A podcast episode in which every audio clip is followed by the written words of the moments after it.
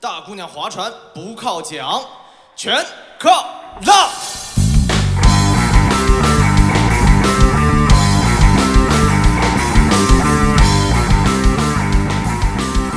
人生不冲浪，一起来冲浪。Hello，大家好，这里是冲浪商店，我是陈七。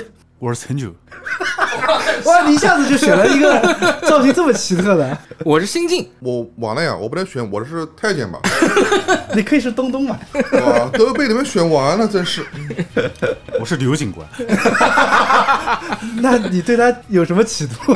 你对东东有什么企你图？是个松松，欢迎 S，欢迎 S 啊，好久不来了。但是我们一聊到有关武侠的话题，S 肯定要出面一下。我们的特约武侠顾问啊，我凑个热闹，凑个热闹。啊，我们今天很显然啊，喜欢看老片的都知道我们今天要聊什么，东方三侠啊。当然不喜欢的，你看标题也能知道。这个电影真的是挺老的啦，我在我印象中，就是还是和九十年代初的那种港片《力王》啊差不多的这种风格，很像奇幻。童年看的时候还挺害怕，科技感与他们的这种时代就觉得很不相符。哎按我们现在看，就有点像废土文。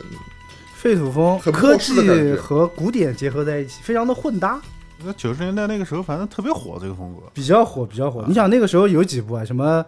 我记得《妖兽都市》，然后李嘉《欣力王》，你刚才讲的《力王》，黑这个侠应该还是从好莱坞传过来的。好莱坞的废土就是以西部为主题的哎，以西部嗯为就比较著名的就是《疯狂的 Max》嘛，啊，其实也可以算是蒸汽朋克风了。加入一股神秘的东方力量，对，我记得你要讲到国外的话，其实有一部电影，我觉得跟这个还挺像的，就是叫《非凡绅士联盟》，就是它是一哦个完全科幻的背景，但是把一些呃有奇异功能的人有聚其在一起，功能和在西方很著名的这那些个所谓的著英名雄、的鹦鹉螺号嘛，吸血鬼，吸血鬼啊，把这些哎然后元素透明人，嗯全部放在一个宇宙里面。我至今都不知道为什么一个会用西部左轮枪六连发的人会跟他们混在 一块，他好像是一个传奇英雄，肖恩康纳利演的嘛？麦克雷嘛，哎，其实有 点麦，是一道是 吧？啊他年轻的时候有点麦克雷的感觉，应该。东方三侠，反正在我印象中，我自己是非常喜欢里面的设定的。你喜欢谁？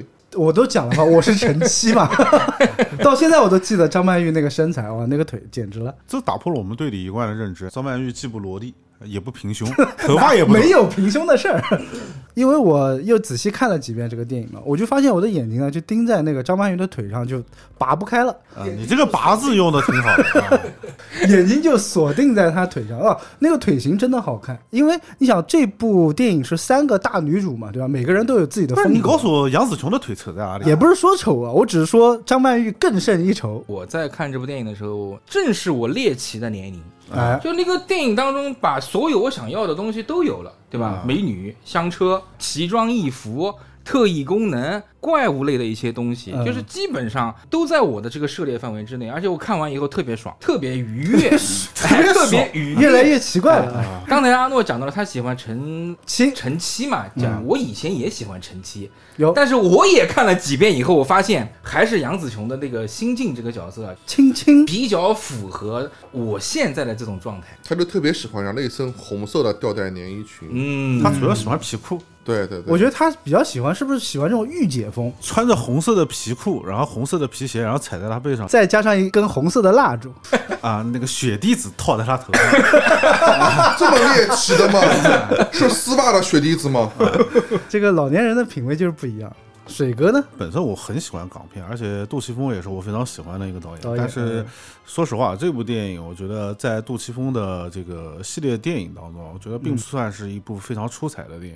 早期电影最关键的一点，我觉得就像那爷刚刚说的，它确实里面包含了非常多的内容，但是在我看来，我觉得这就是一锅杂烩，就是并没有某一种味道能够做得特别的突出，所以看下来以后，整体感觉还是会觉得有些平淡无味。可能现在我们来讲这部电影有点苛求它，因为毕竟是一部九十年代初的电影。对对对，单纯的爽片来看的话，它确实里面有很多就是足够猎奇的东西，呃但换句话说，呃，它里面又夹杂了太多的这个隐喻的东西。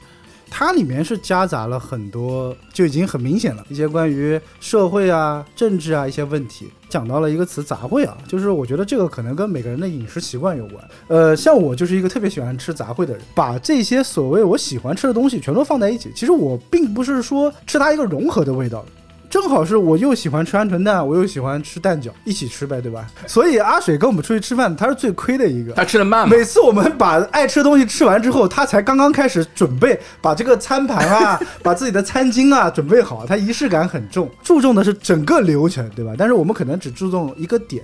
那其实，在这部电影中，我自己最喜欢的点就是它的这种混搭风，就是因为它里面有太多我喜欢的点拼在一起了。对总体来讲，它当然是有一些硬伤存在对的。代不代表杜琪峰呢？银河印象之后，那个才是他的巅峰时期嘛。杂糅的一些东西啊，就看你怎么去理解。在整个过程当中，是我不会去在乎它对和不对，我只是在乎它，哎，它漂不漂亮，它美不美，它能不能让我有一些足够让我可以回忆的一些东西，达到我的这个最初的目的就足够了。至于你说什么影射啦、暗喻啦这些东西，跟我没有关系，就在影片中找你的回忆点。跟我没关系，反正我也看不懂。 凑个热闹。电影的最终的目的不就是让观影者愉悦吗？抠中重点了，就是看完以后我爽。爽到了，哎，爽到了啊你就是，非要用“抠”这个词吗？ 看是不是你的那盘菜嘛，对吧嗯？啊，必有打中你的点。先讲一下这个电影的阵容嘛，我觉得不能用阵容强大来形容，因为在九十年代那个时候，每部电影阵容都非常的强大，对你很难不强大。那个时候不强大的电影是没有人看的。你要想那个时候的电影，它有很多的资本运营，那这些资本有黑有白，还有一个就是在当时香港的电影在整个世界上也算是一个标杆和巅峰了。你在那个年代，你如果没有一个天王的头衔，你可能很难跻身在这种一线的这个电影行业之中。而且你想，那个时候一年要出多少部港片？对就同年的话，就光杜琪峰而言，他就出了几部我非常喜欢的，比如说周星驰的那版的《济公》，还有比如说郭富城啊，亚洲舞王是吧？ 他演的那部《赤脚小子》，我是非常喜欢的，我心目中比较武侠的一部电影嘛。对，《赤脚小子》好像当年在影院就上映了一天就被下架了，出品方和这个院线方可能有一些不和吧，一万元的这个票房就被强撤了。在当时，你想上一部电影还不是那么容易的，嗯嗯，对？吧？所以这些演员也是疯狂的去接演电影。九三年是个高产年，九三年确实是香港电影东的成一西就也哎个是巅在那峰年年。。光那一年就有三百多部电影，东方三峡当年排名才排到一百多位。这部电影其实票房在当时非常非常惨惨淡，非常非常惨惨，哎有点太超前了，当事人不太能够接受。，对对对对没有流行这种什么架空题材，对或者嗯像废土这种风格，不太能够接受这种东西。其实你知道吗？就是观念超前的电影，事后我回了一下，其实还有一部电影，富春山居图吗？可能五十年后我们才能看得懂啊。那无极可能短一点，啊现在已经无看得极已懂经了。开始看懂了，已经开始看懂了，嗯，其实观念超前那部电影，我想了一下，其实还有一部非常非常经典的，就是周星驰的这个《大圣娶亲》。 《大话西游》呃，吗《大话西游》啊，《大你话西非游要》标新立异的讲 个，我还讲《仙履奇缘》呢。那第一部是叫《大圣娶亲》了，对不对？ 那部电影我是在我还是在北京总参的一个电影院里面看的。哪位领导接待的你啊？你知道看到一半有很多人就直接离场了，一边走一边骂。几几年的时候，那是我上初中的时候，刚改革开放嘛，这部电影刚上映还是，刚上映。那还是一个春天，记得当时那些人走的时候，嘴巴里面还骂骂咧咧的，他什么玩意儿，这什么狗屁，那种丫儿丫儿的那种，你知道吗？颠覆了嘛金枪金嗯骂。当时我小没看懂，我就坐着看完了。所以说，你看电影呢没看懂，是 驱使你继续看下去的一个动哎对力。的，我觉得电影票挺贵的，我不要浪费。大家可能希望看到的是一个正经的一个《西游记》的东西。哎，对，但是大家看了以后会觉得这个就魔改《西游记》改的有点过有分，点过，嗯所以主要的负面声音是来自于这里。不能理解孙悟空为什么要谈恋爱啊，不能理解。当事人都不知道，道无厘头是什么。六老师曾经说过，改编不是乱 编。卖皮鞋可以，拍电影不行。 S 的这个隐喻功力已经超过杜琪峰了，领导，领导，不愧是领导。嗯，当然，我们话说回来，《东方三侠》这部电影看完以后，我还是觉得这部电影让我整体的感觉呢，我觉得其实拍的有点仓促。它的剧本其实是一个好本子，但是没有经过细细的打磨。如果这个本子好好打磨一下，这个故事呢说的再顺畅一点的话，完整一点我都不完知整道一点的话。那个时候有本子吗？不是应该导演每天写一张纸，大家就这个演演演啊，自由发啊、你挥。说的是那个瞎子吧？ 王瞎子，王瞎子连纸都没有。 这个是不是当时的一种时代的那种当时的一个痕迹啊限制也就很高产。听王晶不是讲吗？没有办法，公司那个大佬说你必须要拍完，几点到几点，什么时候，你没有办法，可能给你三个星期，你就必须要拍完。这个演员我后面还要用，场地也是一个问题，然后经费也是一个也有可问能题。那个演员被绑架的时间也不能太长，绑长了就出问题了，对不对？对抓紧拍，操控电影的这个势力特别的复杂，那甚至那个时候还会闹出一些人命的案件。梁家辉拍个情人拍一半给人绑走了吗？他老婆到东南亚和人家去谈判，论点就是哥们儿，咱们要利益最大化。他现在拍了情人还不够出名，拍完之后一定在国际上更出名，所以你让他拍，你不就赚了吗？就是你这个时候绑架他，哎跟你之前绑亏架了他价额就不一样，竟然谈妥了，就跟整个大环境是肯定是有关的。那个年代，讲实在话，古龙、金庸，嗯然后呢，当时的卫斯理，嗯，就是倪匡他们那个时候也是非常如日中天的。那个时候人天马行空，什么都敢想。先是邵氏，后来邵氏就开始做 TVB 了嘛。做了 TVB 之后，其实大热的还是那些武侠片。从功夫片到武侠片的这个过程中，又出现了像徐克这样的人才。长期其实电影是被这样的风格去霸屏的。杜琪峰这样的导演，他一直其实是在就是利用各种资源去寻求自己的一个肯定吧，所以会在很多电影中去加一些自己的东西在大里面哎导。演也不容易，他也要先练手。也是一种对对对尝试，其实对吧？看看市场的反应，看看这些投资方的反应，看看自己的能力加。点自己的这个私货，对对对，是要夹带私货的，用市场来检验自己嘛，对吧？ 对，而且杜琪峰那个时候他非常早期的时候，很早期，尝试电影很早期。对在之前，其实他拍了《阿郎的故事》，后来才开始崭露头角。银河印象是九六年才成立的嘛，对吧？这个是九三年的93电影年做的，从九二到九六这段时间，我觉得杜琪峰他其实是不断的把自己的私货放在电影里面去做各种各样的尝试的。有资源了嘛，拿大佬的钱 练练手。对，你想一年拍三四部电影同时上映，那一下子你的名气就火了呀。火了之后，你再去利用这些资源去做自己想做的事情，很正常。你看《济公》，你看那个《赤脚小子》，他的风格跟以往的徐克那种风格其实都会有一些差异。其实我们不谈他最高峰的什么枪火那个时期啊，杜琪峰的电影他永远就是那么几个主角，刘德华、刘青云啊。古天乐啊，任达华啊、任达华，你把这些人放在不同的电影里面，你想到的都是不同的形象。《暗战》里面的刘德华跟《全职杀手》里面的刘德华，就是完全两种风格。你不会觉得他是刘德华，哎你只有会点觉得，像哎，怎么办？没办法不，啊太好反驳你，因为但这是真的有点 像呀，都是一个稍微略带俏皮一点的杀手形象 吧。 就是用刘青云的话来讲，他看华仔永远都是一个形象， 就不管他是刚睡醒还是刚洗完澡，永远都是长得一样的。啊，就还是有差异的，还是有差异的。杜琪峰其实他在塑造人物形象上面，我觉得是最打动我的一个点。每个角色都是非常深入人心的。杜琪峰拍所有的镜头啊，他为什么人家讲说他脾气不好会在那个片场发飙啊？他所有的镜头他都是有原因的。我选这个演员的目的就是为了让他演这个角色，会用大量的镜头去辅助，告诉大家这个角色应该是个什么样子。所以我觉得《东方三侠》里面就体现了这种每个角色都有他特定的一个造嗯型，会让你印象非常的深刻，对，个性很鲜明，个性相当鲜明。是不是加个相当会感觉好一 点？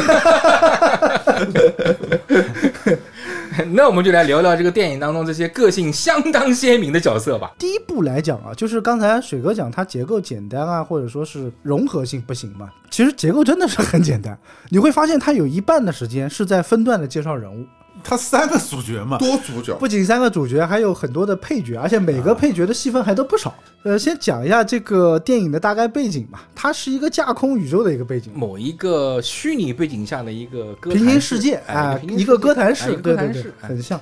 看起来很像是民国初期。 第一部是有清朝的这个背景嘛，对吧？那肯定是离清朝是不远的嘛。巡逻的士兵手拿什么枪？ M 幺六啊，对呀、m 1 6是什么时代的枪？对不对？越战时期的侠，越战时期是哪一年？对不对？大家可以去反推一下，对吧？越战时期溥仪应该还活着吧？他简直是魔改枪，他那个枪还是连发的。你要知道，他们拿了那个枪，然后你看曾曼玉，他的大刀是炸药， 啊还是那种对点火药火式的，手雷造不出来嘛。我看他拿了两个那个炸药包，我都惊呆 了，知道吧？在这个电影里面，时间是打乱的。对，它的武器你可以看到有软剑、金针、九节鞭，也有炸药、机枪、machine gun，对吧？啊，还有雪地火药还有雪滴子，冷热兵器的融合，这种混搭风啊，也是这部电影我觉得可圈可点的一个热武器都是那种很呆板的， 很正常的武器，对吧？嗯冷兵器都带跟踪的，你看到没？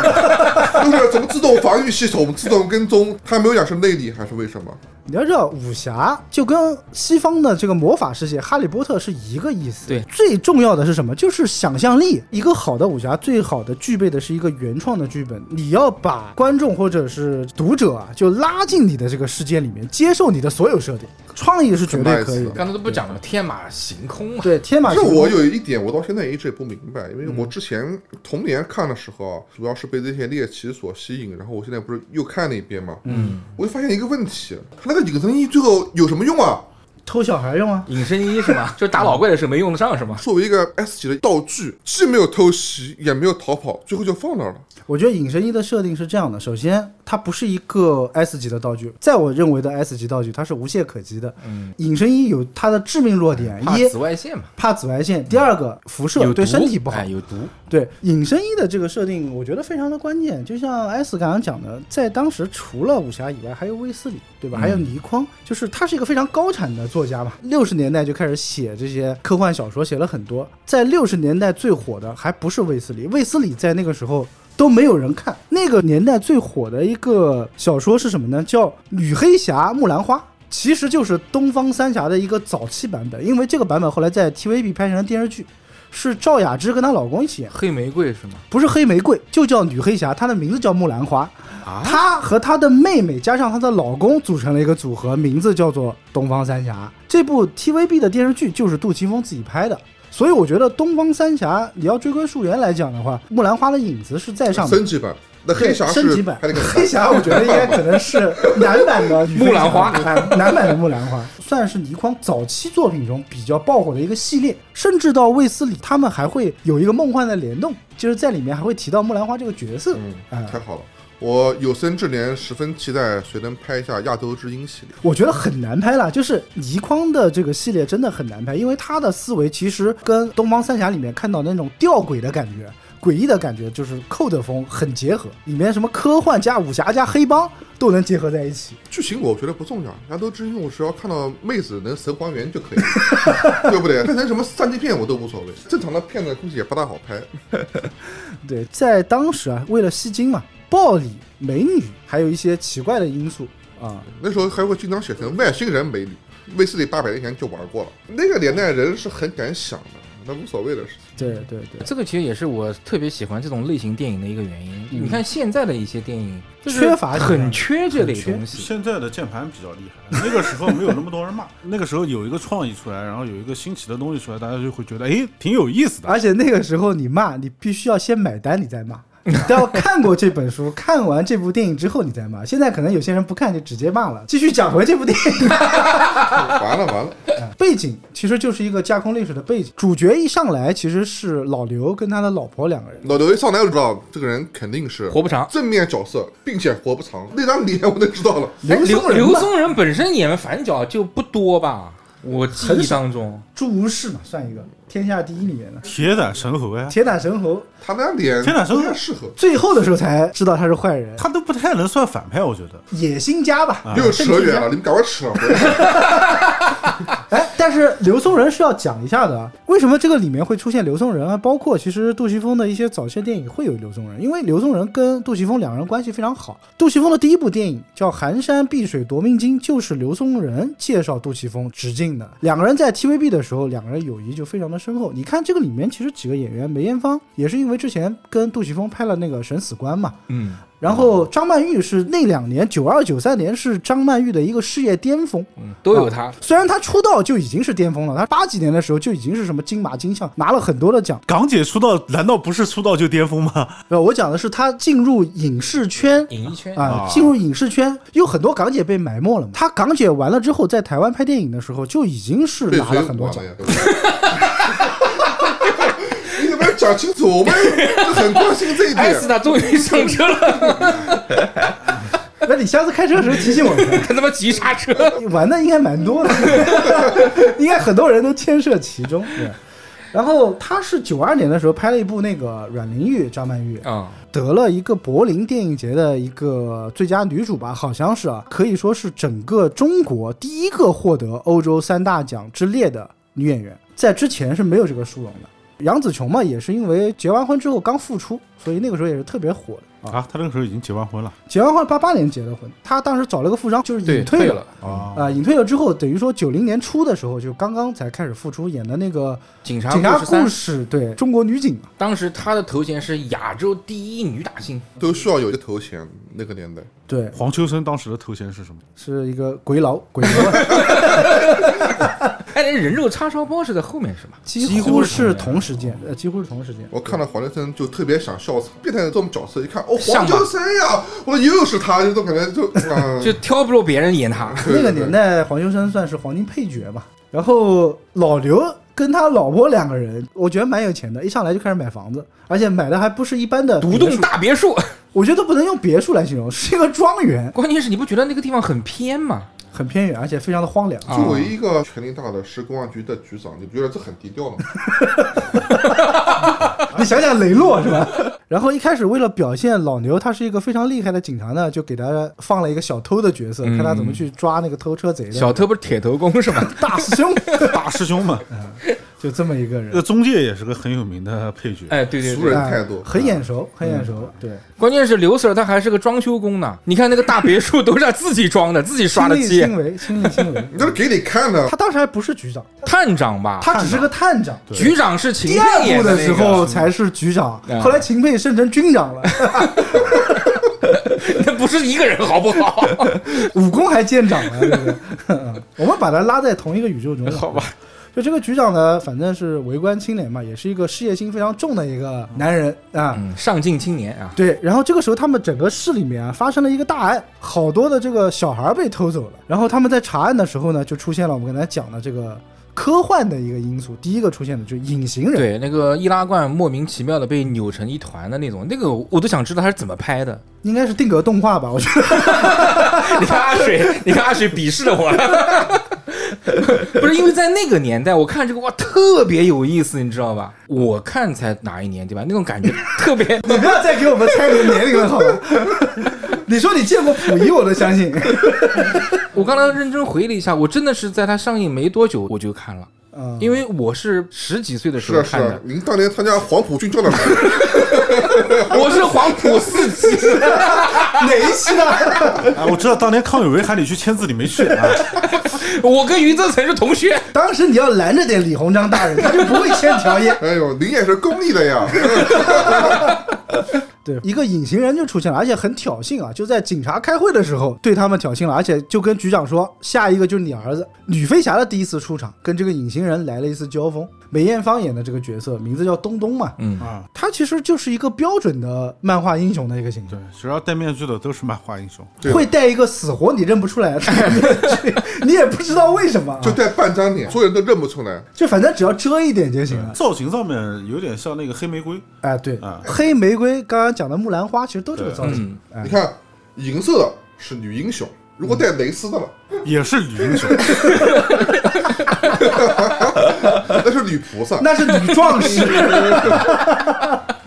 这个女飞侠当时吸引我的地方呢，还真的是她那个一身这个飘逸的造型，还有她的那个主打色是紫色，就因为紫色很神秘啊。这哦因为我是学这个啊、啊 啊，当年你跟郎世宁画画的时候啊，嘿， 这个男人来自地球，真的是那个男人来自地球，和齐白石一起瞎 过，真的跟起来星星掉龙虾。其实这个我真的是不懂，为什么所有超级英雄啊，古今中外啊，都要穿皮衣，就不能穿的宽松一点吗？你是没看过 Hip Hop 侠？然后我觉得它有一个设定挺有意思，《东方三侠》第一部的那个服装啊，张国荣和梅艳芳的那个御用造型师叫于家安啊，这个人非常厉害，像那个什么《西游伏妖篇》嗯《降魔篇》都是他做的。一般情况下，这种超级英雄的披风他改成了纱巾。具有一定的东方色彩吧？对，就是把东方色彩加进去了。对一开始他去买房子嘛，每个超级英雄都有一个秘密基地，他得有一个他自己的安全大本屋营。哎，双重身份这个就不用讲了，对吧？就很多的都有。那他是既是女飞侠，也是一个贤妻良母 哎。，女飞侠用的是软件是吗？用的是软件，然后有它标志性的飞镖啊，就是造型还像个小蝴蝶一样 我。看到那个飞镖，总是能想到燕双鹰，不知道为什么。 其实你已经是个死人了。那元芳你怎么看？超级英雄的形象就已经呼之欲出了。我觉得他当时打造的就是国内的女版的超英，对，对超女，，超女 啊，超英就行了。对你超女第一反应会想到史泰龙，就是这个女飞侠从那个天上飞过来，踩了一个电线的那个，还有点笑场，感觉她那个位啊没拉好，左右嗯晃，就是不像武功很高的人，就咻，他就飞过来了，他是这样晃过来的，你知道吧？身姿摇曳啊，对不 嗯对？我是觉得踩电线这个事情呢 就很不靠谱。 穿胶鞋踩电线是不是就不会被电 到？是的，你可以试一下，水哥有发言权，胶衣王子嘛。绝缘的嘛，这个隐形人和女飞侠交手之后，其实隐形人后来就受伤了嘛，受伤逃逸啊，进入了一个下水道，嗯哎，进下水道的这个设定，当时西方就是很多那种就是题材的嘛，下然后水道的忍者神龟啊，然后对铁胆雄狮啊，西方很合理，它下水道很啊大，你到咱们这儿来，你钻个试试看，你进得去吗？卡住了。对呀，更正一下，我还真看过，是我们南京的这个地下水道是怎么样的。就有一次我在那个羊皮酱菜场，掉下去 了，真的差一点，就是因为他的公交车，你们还记得有这个新闻吧？陷进去了。哦，陷进去以后，那个地面它就开了，开了以后正好我路过那个地方，是你干了吗？我没这个本事啊。嗯，下面真的很大嗯，大的超过你的想象。我完全能理解地下城市的概念，跟这个电影上演的也一样。下水道这个概念挺有意思，关键是下水道里面放了什么东西。它是一个非常诡异的，类似于祭坛的，有点像我们早期看《西游记》的那种场景设定，某一个什么怪物的宫殿这种感觉啊不，。你就把它理解为就是地下世界和上面是两个世界，你别把它理解为地下水道这个概念。但它其实是有很明确镜头交代的，杨紫琼是爬过了一个很正经的像地 下水道的对对呀一个地方，对对对，他还用内功把那个盖子一震嘛， 然后脚一踢，然后他自己跳下去，然后盖子噔，很稳稳的不就盖上去了吗？男主要有这个水平早就出现了，嗯，有道理。第一个在宫殿里面出场的就是陈九，秋生演的这么一个雪滴子的高手，造型也是非常的拉不他风那，个造型实在是很有杀气，混搭风的电影，对吧？那中西合璧，你选一个长得洋人长相却留着蜻蜓辫子的人，也是一种当然就是混搭人的气质啊就很独特。他演这种蜻蜓杀手，你就会觉得一定死得很惨。嗯，你如果是换他们谁位那边像胡军演的那角色，我就觉得别人一定会死得很惨， 这种狠辣程度啊，感觉到就不一样，对，一个是狠，一个是就感觉怪，对就吧？类似于有点变态了。哎，有点变态的感觉。手指头掉下来，拿起来吃掉，人物刻画，这个性太鲜明了，就这个人太狠了。他一开始的出场也有点中西合璧，他是一个清朝的一个扮相，在这么一个现代的背景下，站在什么上面？他后面有一个西方的恶魔的形象，对吧？有点像夜行神龙的一尊雕像。嗯，然后他是站在那个雕像的前面的，摆了一个造型，就太诡异了，这种混搭的感觉啊。然后他又是个哑巴，戴着一个耳环，他吃手指的那段，就是你会觉得他似乎是一个没有痛感的人，对吧？就没有任何的感情和感觉。接下来更诡异的那个公公他就出现了，太经典了，这个叫又是个死太监，阴阳人。哎，任士官演的严振东，哎，严振东演的这个公公，发型也很奇怪哈、像是一个恶魔的羊角一样。不，他呃不是羊角，他是一个牛角。装束哎、你怎么区分他是牛角羊哎？因为我特地查了一下，你知道 吗？就是他这个装扮啊，就是当年是在这个清代末尾蒙古族一种特有的女性的头饰——柯尔克妇女头饰。这么严谨的吗？我就说你跟慈禧吃过饭，这个蒙古族的头饰一定是大玉儿告诉他 的，我刚想说大玉啊，就是当时跟多尔衮，他当时也是这个造型，哎，多尔衮不是爱上了一个汉族的女子吗？静静子跟大玉儿 有一腿有一腿啊。啊，原来他这个头饰还有出处。对，它有出处的，只不过它很夸张，就太大了，而且是张开的那对，种。没你知有道吗看。出来。一开始我以为是代表西方恶魔啊，不是羊的那个形象嘛。我也是觉得所以我私下对好像羊角公公，羊角公、羊癫公，浓妆艳抹的啊，然后坐在一个类似于龙床，也不知道祭坛的一个上面，拿到那个小婴儿的时候，他做了一个向上高举的一个动作嘛，然后讲了一句很经典的话：“中国不能没有皇帝。”然后所有人就很木讷的就跟他喊出了这句口号。 地宫也没几个人，啊嗯有四大护法，也就四大护法，好像还一群小孩嘛，对吧？关键是公公他还有姓呢，他姓陈。啊，是吗？嗯，本家啊，里面称呼他陈公公，啊，所以他的子弟下面们都是陈。都是乘一二三四五六七八哎九，对是吧对对对对。太监的这个扮演者其实还蛮牛的，人事官嘛，嗯，就经常演反派的，很少有著名真的人武行啊，对，那个年代的这些武行身上都是有真功夫的。即便他不是那种格斗功夫，但是他的那个功夫一般人也来不了。所有武行里面，我只觉得郑志伟说自己是武行，我真的 是，水 货啊，我真的是惊呆了。 啊，上次我们聊半上支次我烟们的聊时候半，支烟的时候，你去看看半支烟里面有一段曾志伟打气，虎鹤双形，虎鹤双形练的，还是真的有模有样就的。架势还是有的，是吧？，对，架势还是有的。最起码曾志伟矮归矮，胖归胖，但是他很灵活那不是别人打出来的吗？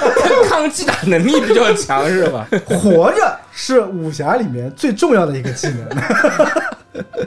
这段戏啊，下水道的诡异轻功啊，这段戏就是告诉我们他们为什么要偷小孩。现在失踪的这些小孩都是什么紫薇入宫嗯，左辅右弼，有皇帝命，嗯命格都是好命，啊、所以他要挑选，就是目前在这个城市里面具有皇帝命的小孩，挑的还很多，这个城市风水还挺 好。真的，这个风水宝 地。嗯，然后要像养蛊的方式一样，挑出一个最适合做皇帝的人来扶植他。然后我们刚看完了这个诡异的清宫，他就开始给我们科技元素了，就开始隐形衣的桥段了啊，是一个博士，我觉得他戴个眼镜长得很像马化腾我还印象还蛮深的，就是那个《天山童姥》里面，跟张明演对手戏那个大师兄，哦就是很阴阳摘怪星，子啊哎，很阴阳怪气的那个是，个 A B C 白千石吧，对，白千石是嗯哦，是个英国人，好像是个白石谦，活跃在那个就是舞台剧啊这些方面。现在还在演对，哦。这个隐形衣就是这个博士发明的嘛，就是他感觉就像一个工具人一样的，就是只是为了体现出杨子雄的这一段感情戏。他就是个工具人嘛， 他就是一个活生生的工具人。我觉得他的设定的存在，其实还是为了符合他的这个混搭风。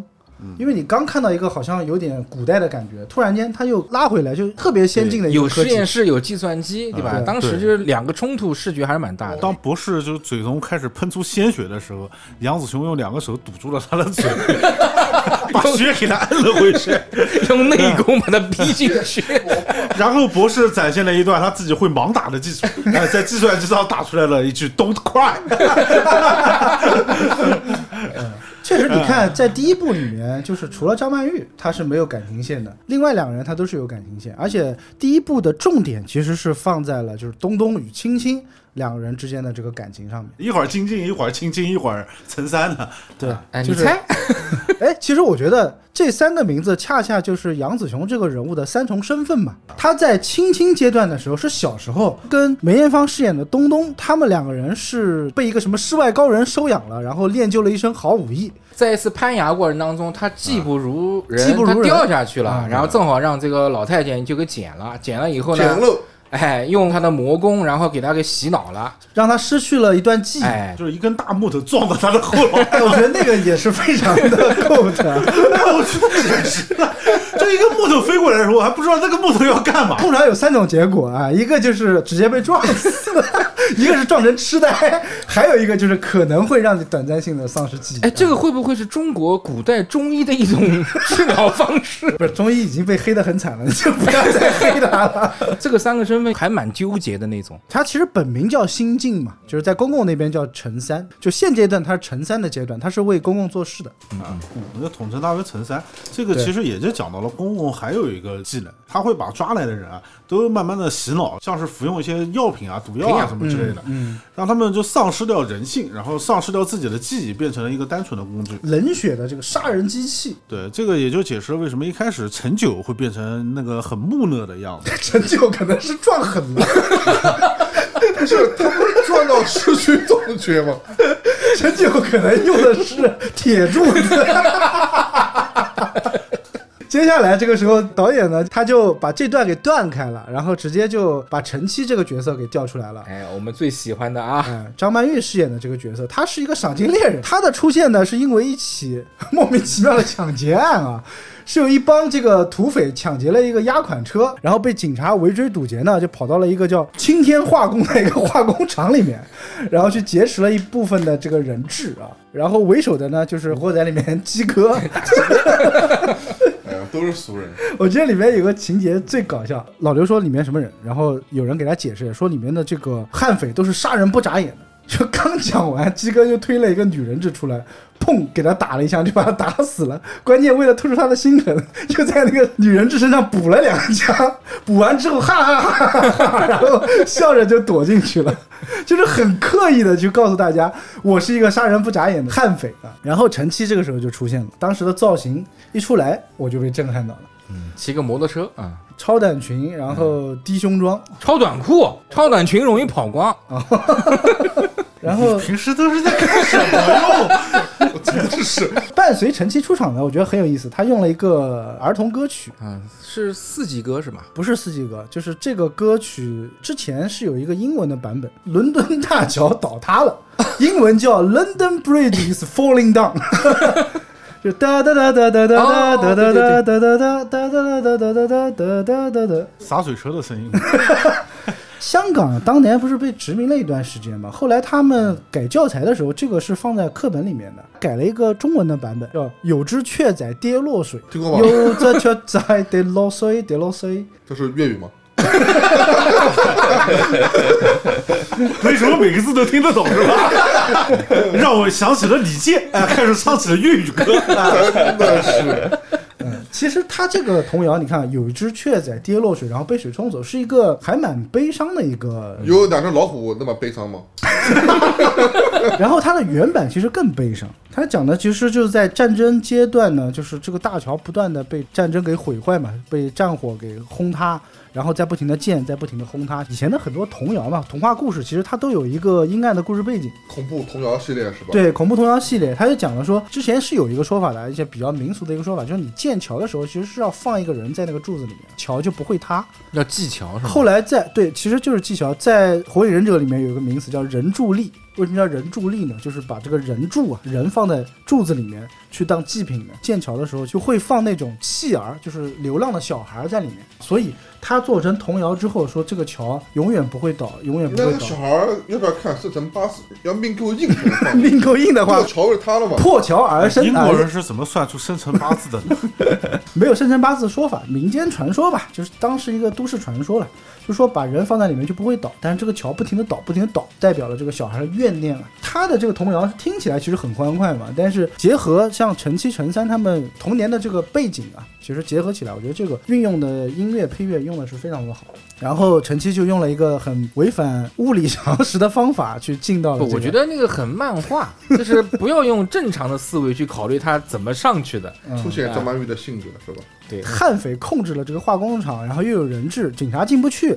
那靠什么方法进去呢？你得飞进去。陈七这个赏金猎手呢，他就点燃了自己身下的这个油桶，骑乘着这 个油桶就飞了进去。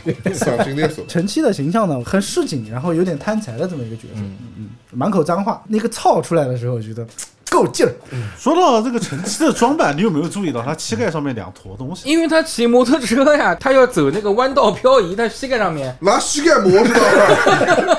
有两个护具嘛。护膝是吧？其实有点像那个北斗神拳上面那些人的装扮，就是废土比较废土风的一个装扮。带的那个风镜啊，骑摩托车带的风镜。哎哎最开始那个杨紫琼在开车的时候也是带的那种风镜，就是非常典型的这个有一定的废土风的感觉。嗯嗯，在当时是不是也是港风的一种时尚？很酷啊！陈三和东东两个人，他们是有变装嘛？就他们在战斗的时候和平时穿的衣服是不一样的。就战斗装，我们觉得就有点前卫了。其实平时的装扮，我觉得还挺时尚的，穿的应该算是当年顶流的这种时尚风格了。我一直很奇怪，那陈三、陈五、陈七、陈九没有陈武吧？啊，没有陈五是吧？啊没有陈五陈三、陈七、陈九，我觉得那陈一、陈二到哪去了？死了 我觉得，我觉得应该是一三五七九，可能公公喜欢单数。 陈一应该是第一个实验品，在撞柱子的时候呢，撞开了，撞死了。 哎，陈五是怎么来的呢？ 陈五是在陈三和 陈七之间，他肯定是在执行任务的过程中，要不就是在他们培养的过程中挂掉了，对吧？对，因为这个三个女主，我不太记名字嘛，因为我就知道就是陈七、陈三、陈九，你记不住啊？啊，就就就是 你还姓陈？你只要记三个数字就可以了。我知道你数学也不好，也不好，也不好。 不是因为我想说的就是那红色陈三吧？对？杨紫琼，嗯呃，黑色是陈七，陈七然后女飞侠是紫色紫，色，性格色彩，哎，性格色彩，就是格记性色彩不好不要紧，只要不是色盲都能记得住人。 跟他们性格有关嘛，对吧？黑对色就野一点嘛，红色的话嗯怎么讲呢？就是他内心很正义，对吧？但是身不由己。紫色呢，有一点神秘哎感，神秘。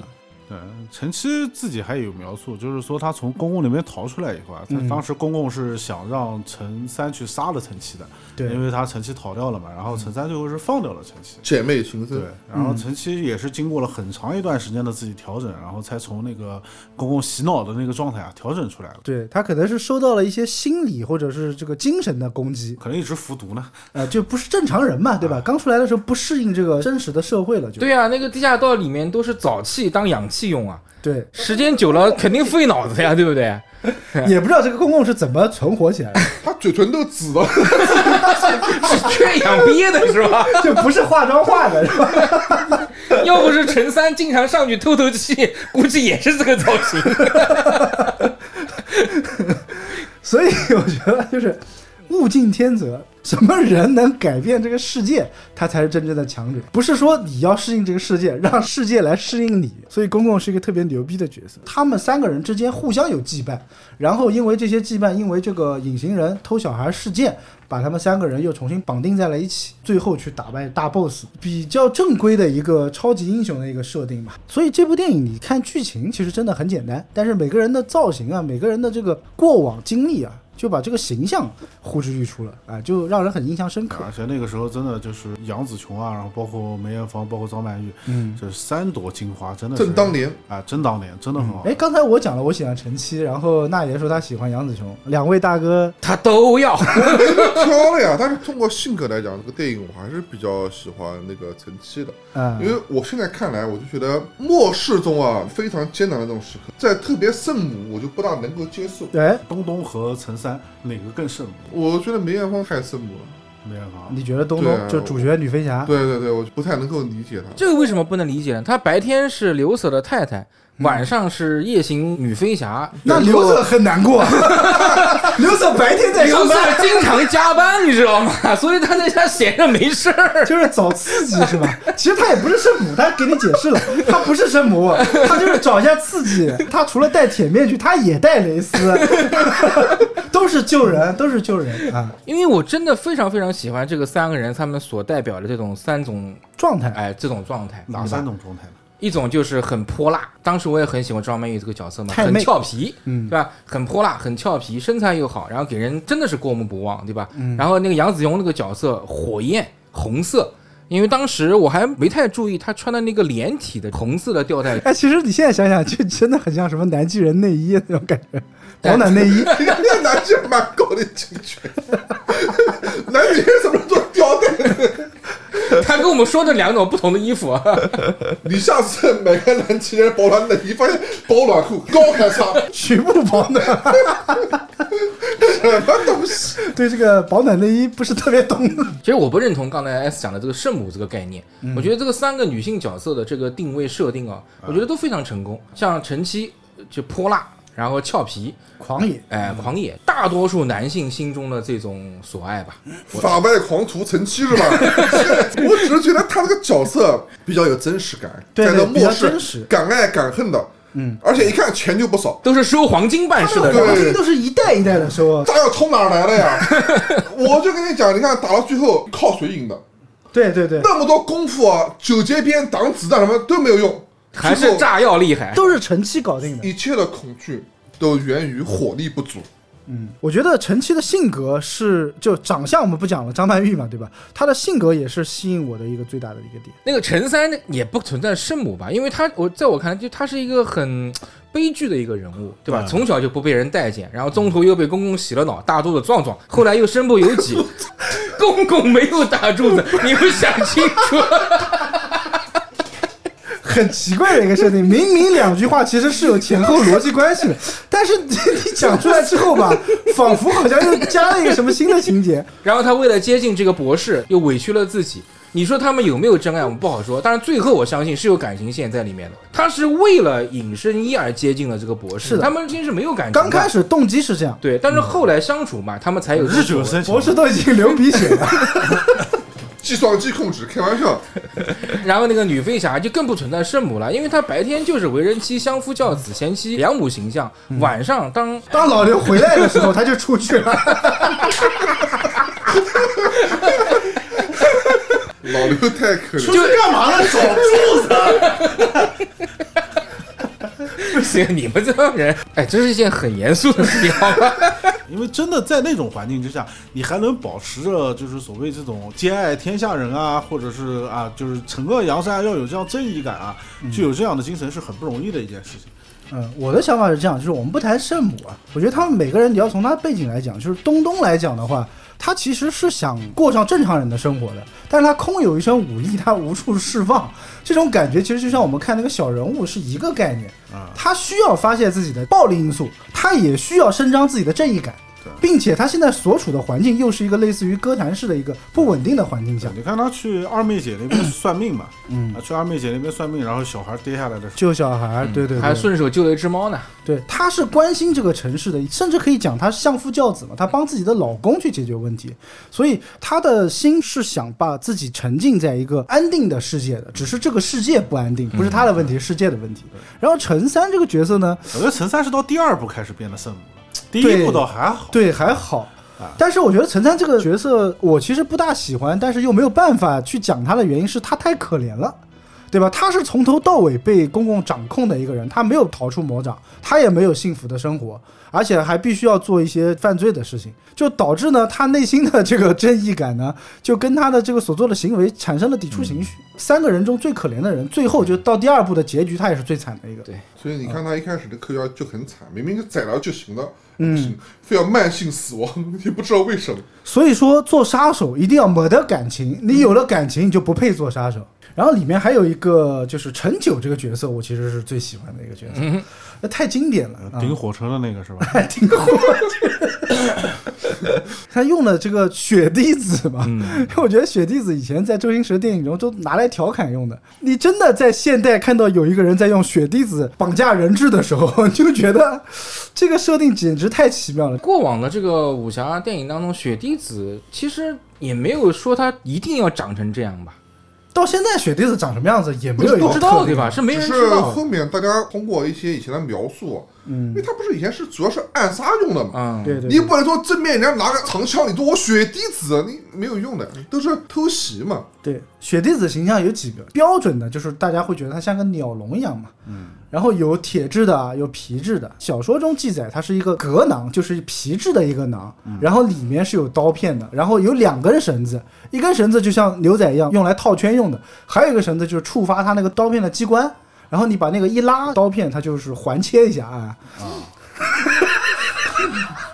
我知道雪滴子的时候，是我曾经看过一部那个纪录片，说雪滴子之前是以前猎户使用的一种工具，是套在大型猛兽头上，就像给你一拉，对，东北看到东北虎，上去就是一个滑铲，回头干一个血滴 子，完美。很难吧？ 猎户用 这个很猎难户吧？用这个，但是我我不能接受他讲的这个解释呢，我也只是当做就是闲谈看啊看。这可能是猎户星座人，我觉得这个说法就太过于诡异了，因为大家知道动物唯一保命的就是它速度快嘛，嗯，根本就套不中它的。就是在国外，雪滴子的翻译啊叫 head hunter，就是猎头，猎头， 啊，头颅猎手，其实是这所么以一个猎翻译聘就应该改个 A P P 的名字叫雪雪滴滴子。 子，啊雪滴子网，你想找工作吗？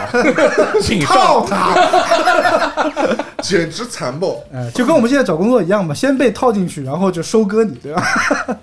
雪滴子被定性为暗器，对吧？暗器啊，但我理解的暗器应该是那种就是看不见的，或者说很隐蔽的那种。他那么大个物件抓在手上，所以啊那还叫很暗诡器吗？异啊！雪滴子的使用方法，你人要躲在暗处啊。这个暗而器啊且呀、我始终觉得，就是演义里面去讲的这个雪滴子的使用方法，其实不太可嗯能不科学嗯真的是这么用，就没办法做到，很难 做到的。我总觉得类似于应该是像钢丝绳绑脖子的那种形式，嗯，近战变成远程就觉得很诡异。如果是皮革类的，真的是扔不远。你如果是铁的，你知道，我觉得不需要套头， 砸上去就行了。那 个我大铁镀层， 我去，这还要套什么把鸟笼 换成实心的，那就是陈波汉了。而且你刚刚讲吉狼嘛，然后里面有刀刀片片的触发，机对制，对对，那不就像铁处女嘛？双持铁速 率，你老讲这个铁柱，我发现你对铁柱里是有一定特定的感情，解释一下，解释一下。啊那肯定就是很一个很多人观众还是不知道这样的刑具嘛，往往会做成一个修女的形象，对对所以会叫铁处女。然后，但是里面有很多嗯钢针，钢针就是把人关在里面以后，然后把那个棺材给它合上，挤压。那不就放血了 吗？就放血。啊其实血滴子它的由来是跟雍正绑定在一起的嘛。那个时候九子夺嫡，就说雍正用了很多不当的手段，嗯然后排除异己之类的。第二个说法呢是说他成立了那个特务部门詹干处，詹干处里面有些人可能想要反叛，或者说把他的秘密说出去，所以它是一个内部清洗的一个工具。嗯，然后喊了十三个高手，每个人发一个血滴子，就是有好多说法。我大概呢没有找到它最原始的出处，但是我找到了几种不同的版本，还挺有意思的。说雍正找了一个四川的藩僧，应该是个喇嘛了。哎，我们看清朝那个跟喇嘛关系很好，他说这个血滴子长什么样呢？是一个铁制的帽型的一个暗器，叫铁冠杀人，是一个小帽子，它可能没有我们想象的那么大，这不是铁帽子 王吗？是一个喇嘛，而且它的驱动呢是靠什么驱动啊？是靠符咒驱动。符咒那就很合理了，当然就很合理了。你一扯到符咒，那就很合理了。对那要是使用到符咒的话，那可以千里杀人了。 对，而且只有这个翻身他会用，其他人用不了。我在家里念个咒，这个帽子就直接飞到北京，你去北啊去干嘛北京吃炸酱面。 不是你这个其心叵测啊，你想干 嘛？喂幺幺零吗？ 啊，二十万到手了。这起码值五十 万。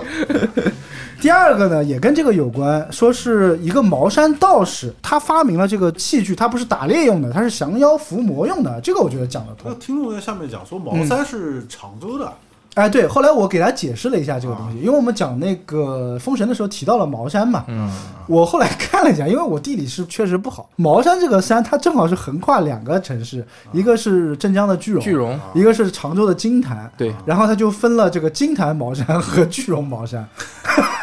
我觉得呢，主要是为了发展旅游业， 但是我后来也追根溯源去看了一下，其实最早的时候茅山是 啊还是应该在聚龙地板边的 事儿 啊，不是不是，句容和金坛这个都算是后来的了。啊这个叫南茅山，最早的应该是北茅山，在什么地方呢？在兴化。茅山是三毛真人嘛，三兄弟去建的，相当于道场嘛。然后因为他们有名了之后呢，就被请到江南来，啊然后才有了现在的这个茅山。 啊哎，所以我们不管是句容还是金坛，别争了。哎，源流在兴化，好吧？ 大家都知道这个江苏的十三市啊，对吧？都懂你这个才是居心叵测呢。都懂都懂啊。还有一个呢，就是我以前小时候很喜欢看的一个书，也听了很多评说，叫《雍正剑侠图》，啊哎，也叫《铜陵传》，就讲铜陵的故事嘛，就帮雍正去打仗的。里面他收服了三个一个组合，叫南海三公。然后这三个老头非常厉害，他们的专属武器是自己发明的这个血滴子，被那个雍正重金收买，效力了朝廷了。然后后来我看到有个说法，我觉得还挺对的。他说血滴子其实不是一种暗器，是一种毒药。嗯，是用的那个见血封喉啊，哎，那个树枝嘛，然后加上毒蛇的这个毒混杂在一起的一种毒药，所以血滴子嘛，就是滴一滴到你的这个饮料中，啊哥就莫名其妙死亡之类的啊。这个就说得通了。毒药是拿皮带子装的嘛， 这么不值钱吗？然后毒死了，掏出一把小刀，然后开始割嘛。 对，你要提头来见才能证明他死了，对吧？排除异己的时候，你得有证据啊，又不像那个陈七被放走了，死无对证，对吧？就不知道他是死是活。反正我们后来就是说，它是用于暗杀的一种器具，所以叫暗器。你讲的那种暗器是偷偷摸摸使出来、暗暗使出的那种，也叫暗器，两种不同的这个所说法。以，因为我理解的暗器嘛，就是比如说像这个裘千尺的枣核钉啊，嗯，要出其不意，哎、就是那种飞针雷雷兵的飞针啊，像这种东西，我觉得叫暗器。嗯，就你说这个拿个雪地是拎在手上，你们现在抓一只鸟吗？对啊，你看不出来啊不。是以前看武侠小说，不是最牛逼的就是暴雨梨花针嘛？啊，这个才叫暗器嘛，对不对？对，就是我觉得暴雨梨花针算是机关枪一 类的，它主要是跑量的。甚至我就觉得它是个手雷，就是它的原理跟手雷其实差不多嘛，对吧？孔雀山庄为你点赞，对吧？就跟孔雀翎，我觉得其实跟手雷差不多的意思，应该是对吧？现在来讲，就是一个可以远程飞行、精准切割，并且螺旋旋转的一个，把你头颅拿下来哎。但是不得不说，嗯在电影当中，对于视觉冲击很厉害的，嗯，就是直接把你的头拿掉，人没有头还能走两步，嗯恐惧感嘛。他们一种人做暗杀之后，肯定要做这种心理打击，以后后面的人他心理会有一定的影响。会有阴影，会有阴影。嗯，这一幕肯定对于当时看这个电影的一些年轻人来讲，还冲击力还是很大的。其实我倒是觉得什么呢？雪滴子不稀奇，因为以前邵氏已经拍过好多什么类似于雪滴子是的这种嗯电影了，但是出现在这部电影里面就稀奇了。嗯它是个现代剧。 你都说了，人家的时代是模糊不定的嘛。啊，就是它是一个有了现代科技的一个背景，再用这么老土的这个武器，并且还能熟练运用啊，这就比较有意思。古代和现代的碰撞嘛，带来这种视觉效果嘛，对和对，戏剧张力嘛。戏剧张力就很好足玩好玩啊，就很好玩。嗯对，陈九这个角色我也很喜欢，其实里面有两个那个镜头我还蛮中意的。火车站那场戏当中，嗯那个摩托车，陈七不是骑了个摩托车到那个车站这边来嘛？就是那个摩托车横飞， 回旋镖一样是吧？哎，对，关键是陈九他用手撕摩托车，他都能顶火车，他凭什么不能手撕摩托车？游乐场的那个铁球里面看到太多了，这种东西现在看的太多了。但是你要知道，在九三年、九十年代，其实当时对于我来说，我蛮惊奇的。北京那会儿没有这种杂耍，公里一般看不 到，公里看的比较少一些啊，公里一般骑摩托车的比较少。还是说你看完这部电影以后，你也尝试去撕了一下，发现太烫 了。什么鬼？哎，你那个时候不是骑摩托车被撞了吗？所以我 有没有打着旋飞出 去？摔出去嘛？肯定是旋了出去 的。大铁柱子飞过来，躲闪不及。你讲陈九嘛，还有就是吃手指、吃麻雀，然后他那个手指被公公齐根斩断，为了逼出他体内的那两根针嘛，哎，那个针叫什么针啊？它它有名字的是吧？就叫金 针，好像就那个针摄入体内之后，它可以顺着你的这个血脉运行进入你的 大脑。类似于像纳米武器一样的，小时候你家人没跟你讲过一个就是怪谈吗？就是传说、手被那个木刺就是刺到手、扎到手上以后，一定要把那个木刺拔出来，说要不那然它个。会钻进去。对你如果不把它拔出来，那个木刺会钻到你肉里面，会顺着你的血管一直 流。我觉得小时候这种怪谈特别多，我们家流传的是就吃耳屎会变哑巴，吃屎了！会变哑巴嘛，所以陈九可能耳屎吃多了，是不是？啊，对，好像真的是有这个传，是有这个传有说这个吧传说，啊对吧？吃耳屎会变哑巴吗？ 对，吃耳屎会变哑巴，啊就是真的没有这个传说告诉我们吃脚皮会怎么样。这个只有那爷知 道。啊那爷上次聊那个汉尼拔的时候，可一本正经地跟我们说他吃脚皮，就是汉尼拔把人抓之后，先拿个锉刀锉脚皮，凉 拌一下那。爷出去修脚的时候都要带个打包袋的。有人说现在需要筷子吗？你也太邪恶了！不是搓下来那个粉的，然后就像那个撒盐哥一样。 可以当知识粉用的，你们不懂。哎，你不懂，哎，真是。这种高端的食材我们吃不起，我们吃不起。只需要简单的料理是吧？ 讲脚皮，我倒是想到手皮，就是这个里面有一个镜头，嗯，从那个门缝中把手伸进去，再对拉出来是。是医院里面的那一幕 嘛？对对对对对，但是医院那一幕其实还挺好玩的，就是两个人就互相装，相互装，喜欢看两个女的相互装，特别有意思。这种茶里茶气的样子，哦杂里杂气。非常撩拨你的对心对弦。对，有时候吧就能会不同的场合来看到他，这两个人装装的真的是有意思。 因为因为我伸进去拉回来，那个我小时候也经历过，就我知道那种疼是什么样的一种疼。就那种镜头语言，就是拉回来你就就心里面就一掉，对吧？因为我不知道我的这个感觉你们能不能体会到，啊就不光是心里面，嗯，是从心门往下数，然后在那个尾骨处，菊花一紧，哎哎哎，可以可以，可以哟，你这 真的很疼，真的很疼。一大块伤口和皮的那一层，嗯从痛感上来讲的话，皮那薄薄的一层痛感会更强。啊，就你看，就是比如说我拿菜刀把手切这个大口子，嗯，顶多也就是做个包扎，可能没有那么疼。但是你手皮如果是被蹭掉了，就那种疼感，嗯你体会一 下吧。我不想体会。哎 不过你刚刚讲的那个菊花一紧啊，或者说前面有点反应啊，其实可以解释的，因为很多呃恐惧心理，我以前看过一个心理学的书，他讲人的嗯恐惧心理很多是来源于生理的一种仿佛被阉割的感觉。啊、就是你比如说做一些大型的这种游乐设施啊，高处往下坠的时候，对其实男生啊，我不知道大家啊，就你讲的从心到 尾椎骨到你的丹田那段，会有一种奇怪的异样的感觉。对对对，哎，这种感觉是来源于就是天生的对阉割的一个恐惧，阉割所以为什么公公非常厉害，他无惧无畏，吓尿了不就是那一段有反应了以后，就是然后没控绷制得住。没绷得住，哎，是有科学解释的啊，帮你解释，强行帮你解释一下。那你讲吓尿了，我就想到一个经典镜头，就是那帮小孩儿被公公夺走的那帮小孩儿，一开始小的是关在笼子里，鸟笼子里面、嗯啊，就像那个比丘国一样的，然后大的那些就已经开始互相争食了。嗯，而且吃的是人肉啊同类，嗯吃的是同类。未删减版里面有个特写，其实里面有那么骨头的残渣啦、断肢啦，甚至还有半个人头，这个皇帝可真不好当。对，太不好当了。 反正这个公公心理变态已经到极致了，就跟养蛊一样的嘛，大家在嚼着手指啊、耳朵啊，就一群长得像小鬼一样的小孩。最后那个陈七是用炸弹把那些小孩全炸死了。对，哎、炸的过程中他们就失禁了，就吓得失禁，不，那也就是说，陈七和陈九也是这么被养大的嘛？细思极恐，反正。啊， 至少陈九肯定是啊，陈七他不知道，陈三有可能是陈三已经过了那个年纪了，哦，对他被收养他的时候掉下悬崖的时候已经长大了已。经长大了，啊可以吃正常人的饮食了。而且照理讲，其实公共的地宫下面全是沼气，只需要丢一根火柴下去就 可以了。所以发了核弹，然后出现了第二个。哦，可以接得上哟。哎，这个就可以接得上了。最后我讲一个我印象深刻的这个画面吧，就是公公死了之后，著名的这个啊最经典少的吧儿不宜的情节， 这个镜头我觉得应该是致敬的终结者。对那我跟你必须想的一的样，我跟你想的一样。对，他那个骷髅走出来那个样子，就明显就是中间， 而且从火中走出火来中嘛，走出来，对对，就蛮无厘头的，就是最后公公掐着东东和陈三两个人嘛，嗯，然后陈七最后是说炸死你，然后就把那个炸药塞在了公公公公的的衣服里面，啊衣服里面，然后公公就把那两个人丢了，然后公公就被炸死了。但是我就很奇怪，在那么长的一段时间里面，公公为什么只看着那个炸药，而不伸手把那个炸药拿出来？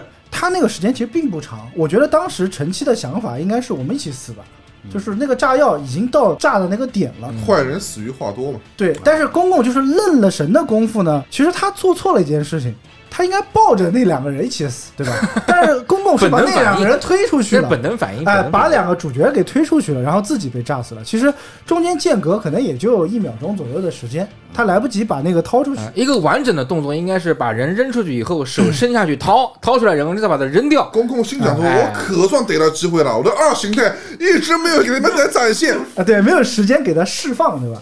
但这个东西你没有办法讲，就是主角手雷扔过来，你可以传来传去，传一个小时它都不会炸 啊。但是坏人来讲的话，说炸就炸。他的这个二形态呢，比终结者更诡异的一个场景就是他的这个骨头还可以绑定在人的身哎上。像树枝一样缠绕到你身上”，替身替外身附魂骨，啊，对，一个人蝎子啊，它起到了龟甲术的感觉。什么？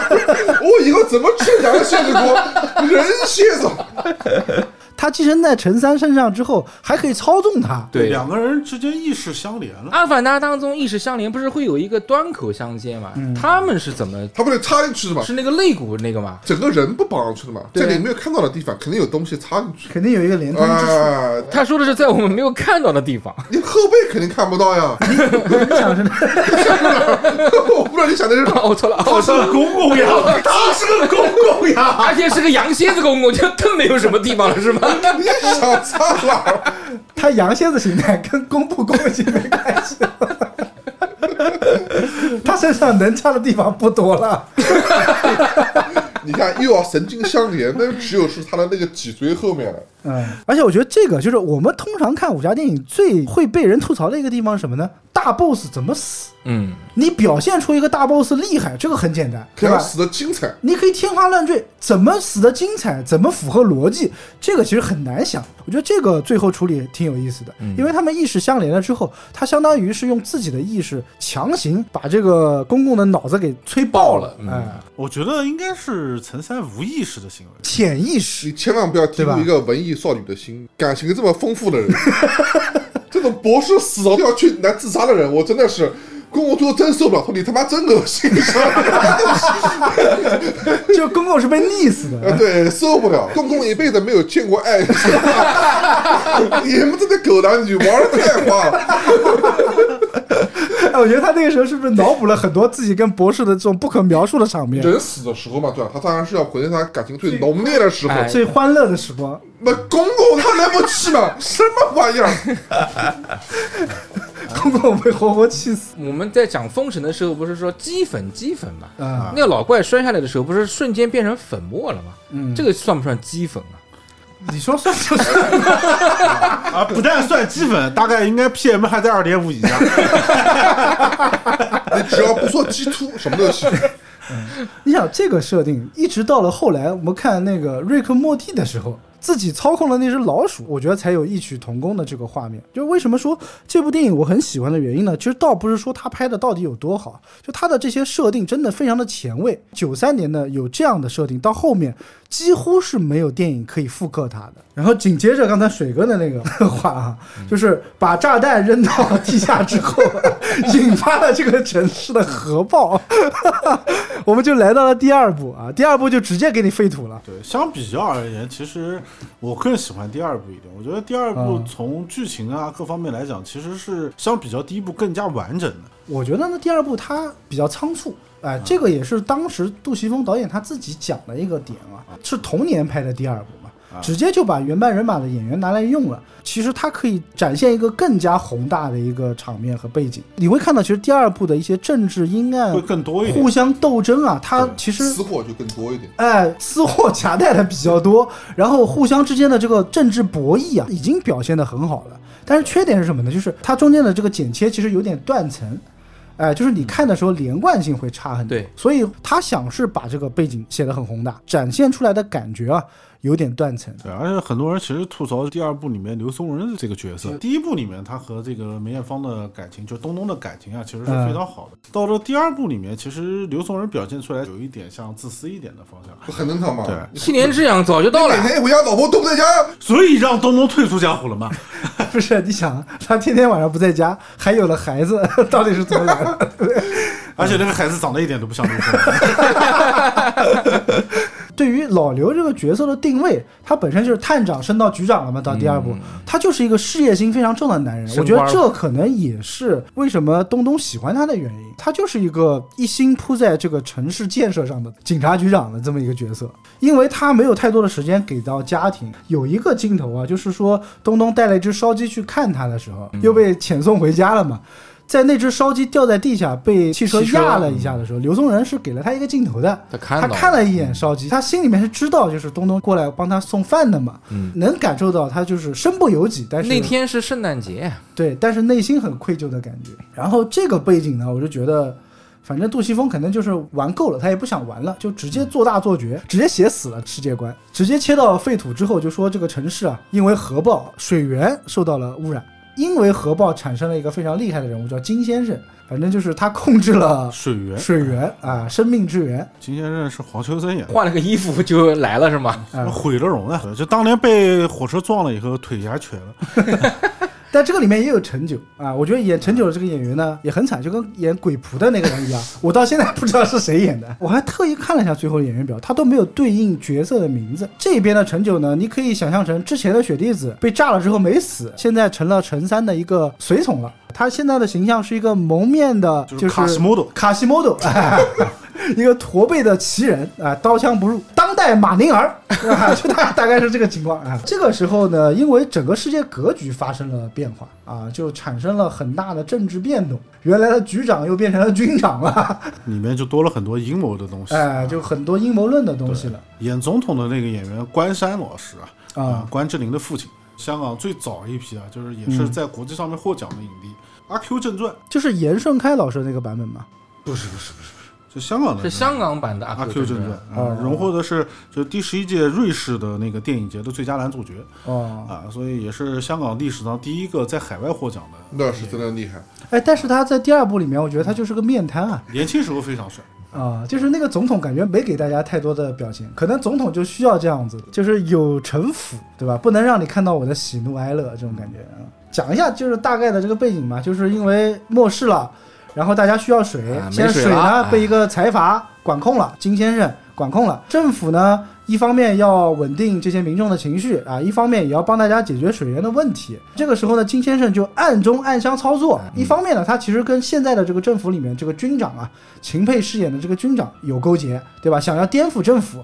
另外一方面，他也培育了一个政治偶像，叫白色太阳啊，是我们的大帅哥金城武演的。据说这个是金城武的第一部大荧幕做大荧呃对大荧幕作品《它叫长空是吧？里面叫长空》，当时出来的时候真的帅，那个时候的金城武真的是颜值无敌啊！颜值真的是已经不能用天花板来形容了，就穿 了天花板了。我觉得，穿了天就花是板，出来的那一颦一笑，你就觉得他真的就是白色太阳，就是带着光的。他那个衣服穿的也不像是一个中土风啊，就像个和尚一样的对他穿而且的是日本的和尚，啊、而且你甚至觉得，就很多上帝的那个形象就有点像嘛，就日本加西方的这个元素比较多。在第二部的时候，就是三个女侠，其实她的造型也都有了改变。张曼玉是从那种朋克风变成了嬉皮士的感觉，嗯，来了个头带，头上有扎头巾、扎头绳儿，对吧？但是这双腿啊，依旧是很好看的，啊、第二部真的是我的眼睛是还是没有 还拔是没有拔出来是 还是吧？没有。第二部他那个腿型衬托的就更完美了，就是，哎，哎，好吧，让大家去看一爱下。什么？ 你在遗憾些什么？让大爱家而去看不得啊、吞一吞口水，然后东东呢，他的现在因为已经身为人母了嘛，其实有点日式少妇的感为什么非要是日式？觉， 彩妆啊，很日式的感觉。你应该分不太出来那个年代香港和和港式和日日港式风的和日式的具体区别。具体区别，但是确实整个人柔和了不嗯少。剧情当中也交代了，就是他是答应了刘警官退出江湖嘛，就对不对再对使用自己女飞侠的身但是我份。看的时候就会不自觉的想起猫眼三姐妹，哎，对对对，就他们这三个人就是这个人设嗯就很搭那种感觉。是的，《猫眼三姐妹》里面她的那个男主不是也是一个警察嘛，对吧？对，也是没什么屁也用。是没什么必要，梅艳芳和那种大姐的这种形象就很搭。 很搭很搭。对，然后新晋就是杨紫琼，一直都是一些二战女兵的这个打扮，对吧？戴个船帽，制服诱惑， 就是飒军大衣的感觉，对吧？我当时印象最深的就是为了不是抢水嘛，就是陈曦去抢了一车水，跟刘青云不是有点对手戏嘛，终于出现了这个四女同浴的这个镜头，哦，对，那个镜头很经典。太经典了， 太漂亮了，哎呀，哎，好，嗯其实真我觉 好得那个镜头里面反而是看到了一种就是在末世背景下，就是大家的那种短暂的安逸嘛，嗯。短暂的欢乐。但是也让我看到了，真的好浪费啊！那些老百姓都喝不上水、啊， 他们居然洗澡。这个石烧水老百姓谁不想喝？关键是他把那个水开过来的时候，他还拿了个 在房间里面滋。你说你滋个毛线，人家都喝不上了。你你问问看，说不定杜兰特他都喜欢喝。杜兰特不是只喝寡姐的水吗？这话你也能信吗？ 不是，你要想他是警察局长，他有特权， 官宦人家。我觉得官这宦个人设定稍微有一点点儿那个。他的私货还是很多，就他跟第一部已经不一样。嗯他职位上升之后，他的权利不像他第一部时候的，小探长对啊的的那种一心要追求绝对的这种正义。对，他是帮政府做事的嘛，就是必要的时候是可以做一些政府勒令的行为的。金先生的这个引导之下，导致了就是人民和政府之间是产生了强烈的这强个烈对对立立的情绪。呃刘警官嘛，就是这个政府的代言人嘛，他始终是想缓和这样的关系，但嗯对是和这个长空的第一次谈判，结果最后的结局以长空被弄死了。对，长空死的还很惨。其实长空这个人物，我觉得是这一部戏的非常大的一个亮点。他也是一个非常奇怪的背景，他是个乞丐，然后被金先生收收养养之后嗯，把他扶植到了一个神的高度，对，长空本性是一个非常善良的人，善良的人逐。渐发现金先生发现有点不可控了。嗯，甚至他可能觉得我真的就是过来救世主一样的，我需要帮大家去解决这个问嗯假题。话说多了也会变成真话的。但对于金先生来讲嘛，这金先生想的很好，就凭借着你英俊的长相和我聪明的头脑，啊，我们俩肯定就可以把这个世界重新颠覆了。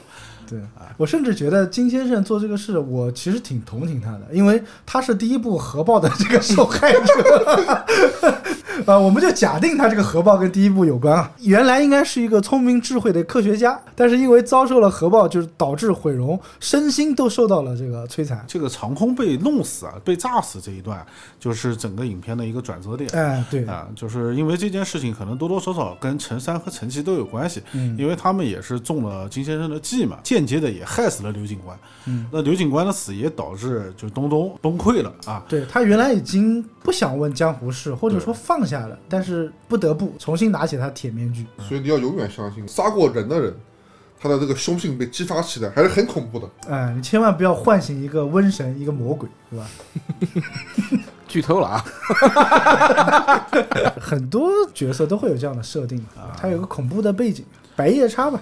对，这一部里面就是东东化身复仇女神嘛，但是东东因为这件事情，对陈山和陈七之间啊也开始有了一些嫌隙了。哎，对对对，陈三和陈七这边中了这个计啊，心里面也很清楚啊，大事不好。哑巴亏啊在当时三个人的角色也不一样，一个是维护政府的警察局长的老婆，陈三当时是类似于革命军的感觉，革命军保护长空的，有点像义工的感觉。他的正义感会比较强。正义感比较强，就像你讲的，他还是发挥了自己圣母的一面。陈七继续做他的这个赏金猎手不，忘初心，不忘初心。 啊，也是因为自己贪财导致自己中了这个计嘛。对，引发了一个不可控的一个局面。陈三这边呢，是因为指导了军长那边的阴谋啊，嗯然后想要暗杀总统嘛。陈三这条线呢，就是负责保护总保统护总统啊。对陈七这条线呢，是跟刘星云一起他们去寻找找水水找水，就是我不管你什么阴谋阳谋了，我们自己去找到这个解决问题的根源。对，嗯其实刘青云在这个里面也算是点睛之笔了。出场时间不是很嗯多，但是这个人物性格其实已经刻画的非常到位了。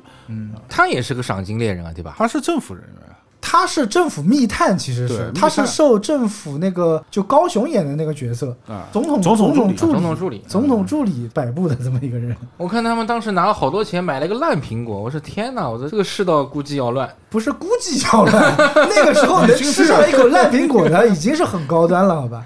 就只有这种跑江湖混社会的人，他才能得到这个资源。所以他们还拿那个水洗澡，我越想越生你气。 就想那部电影就是《未来水世界》嘛，啊那里面能吃一个那个小番茄已经是不得了的事情了，哪有这个干净的水去养植物啊？嗯这不可能的事情啊！甚至我觉得是不是在那个时候，杜琪峰就已经看上刘青云，因为刘青云在这个里面表现的出色，所以很有可后能来对吧？嗯，很有可能。因为杜琪峰在《银河印象》之前，就或者说，我觉得奠定他《银河印象》基础的就是那个《无畏神探》嘛，刘青云主演的，嗯就是我觉得可能在那个时候结下了不解之缘啊。对二里面其实刘青云饰演的这个角色，我是相对来说我是最喜欢的一个角嗯色。，就死的有点草率了，但嗯是他就是一个平凡人嘛，剧情杀他不得不死， 这完全是剧情杀。而且我觉得第二部的重点是在于陈七的身上，给陈七一条非常明朗的感情线。第一部是没有感情线的嘛，第二部其实张曼玉的成分会多一些。嗯，金先生有一个点死活没想通，就是他聪明我能理解，但是他为什么力大无穷？ 这个我是实在哎是没它是想核爆的产物啊，辐射被射了，照过了呀，对不对？你就把它想象成人版的哥浩斯克哥斯拉，里面还有一个保镖，就是那个人是不是周兆龙啊？不是不是周道道龙。我们今天还在讨论呢，这长得应该长哦得还挺帅的，我觉得他哎长得像张信哲，就是那个扯下铁拳无敌，啊铁拳无敌。嗯他的武力值应该是在他们之上，打人嘛，一拳然后透过皮肤，就剩最后一层皮。就剩最后一层皮了，差点打哎，穿我跟你了。讲，那个镜头一直是我的童年阴影。我就是看了之后，我才想到，哦，原来是在这个上面看过的，还在上面用拳头转了两下，困扰了我童年很久。真的在打拳的时候，会不会有人拳头力度这么大？哎，正好我们可以问一下这个两位武林高手，你们在练拳的时候，发生过这样的情况吗？ 没有没有没有，我们的皮下脂肪不允许我们做这个。第二部的人设让我觉得没有第一部那么诡异了，啊趋于正常了，而且第二部直接就相当于终结了嘛， 第二部我看比于第一部，它的魔幻色彩少了不少少了不少。啊、没有了公共，你就会发现，我靠， 最奇葩的这个部分没有了。它的这些政治层面啊，包括人的心理描写加多了，哎，而且你一旦这种三个人一起组队啊，比较公式化的，就是一定要有内部先有矛盾，很公式化，嗯，嗯就，没有第一部了那种啊，大家看看每个人的这个不同的样子啊，新鲜感哎，对，啊后面就没有了。很仓促，第二部好像赚的钱还多了一些，可能是哎，不知道为比一什么，百九十三万港币要多一好点像吧是五多一百块多万，啊，有五百多万了，不是，其实第二部给我的回忆的这种镜头还真不多。一个呢，就是刚刚你们说就那洗个澡说那个铁拳哥， 真是的。哎，洗澡，我相信你们都能记得住啊。他在三女加一女洗澡这边着重的画了两道下横线，还打了个括号。我靠，这很合理。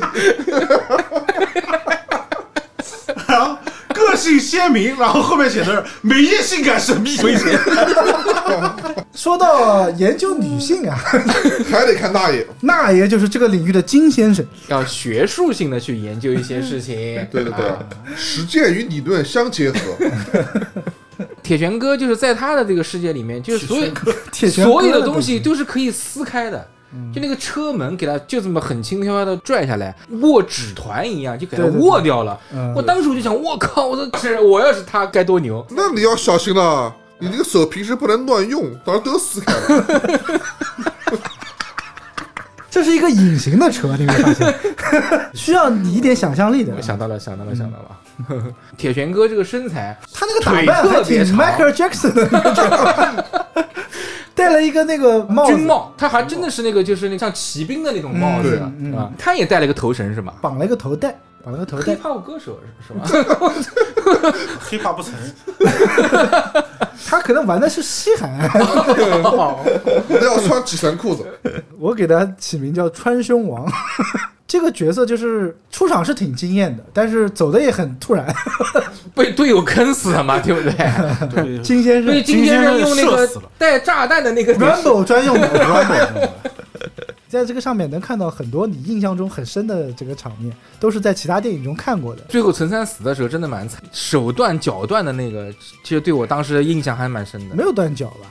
他只是胳膊被金先生活生生的去撕扯，格，挡的时候不是断掉了吗？当时就咔就反过来了，先被那是反腿折，就腿是手断腿脚先了断啊掉。我记 得他反正一 脚踢过去，然后被金先生，然后把腿打断了。最后的时候想跟金先生同归于尽，结果没把金先生炸死。啊，只是炸掉了他的那个膀子，对同一招，你看不能使用第二次。哎，其实这个地方就让我想到了《七龙珠》里面饺子打纳巴那一段，嗯他不是也是去爆那个纳巴的嘛，也没有起到任何的作用，还把自己给炸死了。所以第二部你就觉得蛮可惜的，对吧？就是一个组合活生生的就被你给就写拆散了。了。哎，不会拍第三部，不想玩了，就破罐子破摔了陈。晓东他也不想搞了呀，你这个武打场面后面他编不出来了呀。那边已经打电话了啊，下一部警察故事预定了啊，什么后面什么飞鹰计划啊什么要拍了啊，就早早下线了。反正总之第二部就是有点意犹未尽，比较仓促哎，太草率了。一般写到末世背景啊，所以我并不是特别喜欢看《疯狂的 Max》。一般到这种末世的时候，套路都一样，就是有一帮人去找新世界，最后找到了就结束，就会出现各种帮派啊，这种权势的争斗，无非就是这样。哎，但是大家有没有想过，就是这个东方三侠敢不敢翻拍啊？很难了呀，主要是这三个女的找谁？这个倒是个好问你题要，找谁？ 可以想一想。就是刘浩存秦刘正威，那再来个鞠婧祎的话， 不破个百计说不 过去。说不过去。那不要叫东方三峡了吧，有点大了。那怎么不算呢？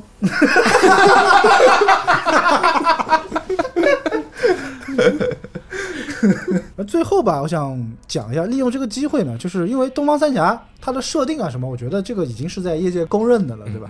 最后讲一下它的这个配乐吧，因为两部里面其实都有梅艳芳嘛，歌曲本身就是罗大佑做的曲啊，然后林夕填的词，两部里面都是这样。然后配乐，其实我想着重介绍一下的就是这个胡伟立老师啊，胡伟立老师并不是说因为这部电影里面有他，而是在整个九十年代。我觉得都是胡伟立老师配乐的这个天下。徐克曾经讲过一句话，他说有一种高于黄沾的境界，叫做胡伟立。很多的武侠电影中啊，就包括后来周星驰的《鹿鼎记》啊，唐伯虎点秋香啊，然后杜琪峰的一些电影中啊，你都能听到他的配乐。呃，有一个梗啊，是说当时刘德华演戏已经火了嘛，想要跻身四大天王之列，那个时候艺人都非常的卷嘛，要不三七，要不四料的，对吧？就是花样非常多。但刘德华唱歌就很差，就不行。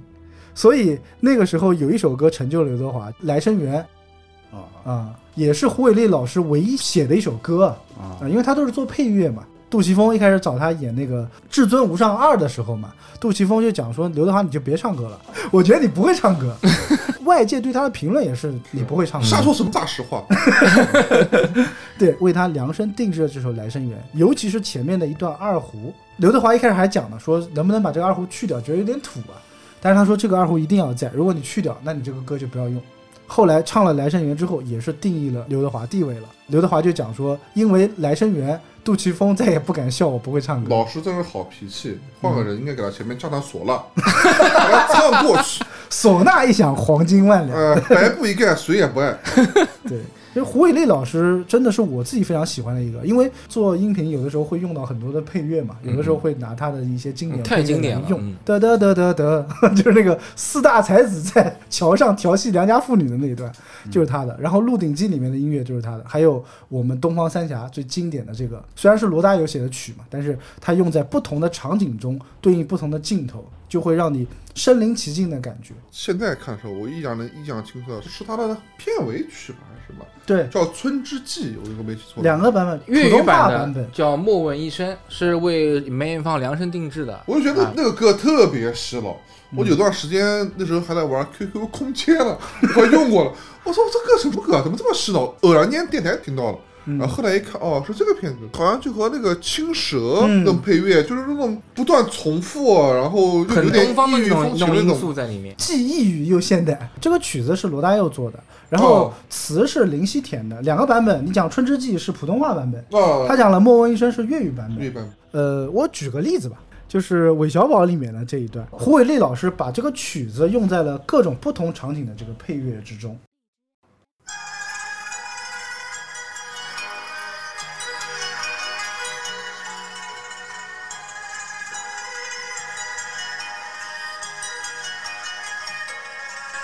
就这段音乐，大家应该都很熟悉，对吧？嗯他一开始是用在立春院的那个场景的，挥着手帕来呀、啊来呀、来呀、对吧？来个来哎，个，但是它变一个调之后，就用了不同的乐器啊，什么变一个调之后，它就是另外一种感 觉。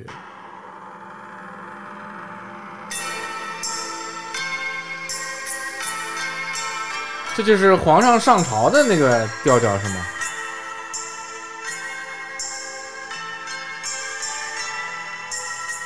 不是皇后洗澡的音乐，洗澡又是一 个。是洗澡，洗澡之前的就是慈宁宫那个后面那种对啊，很不森是严的张感敏觉 洗，澡的音乐吗？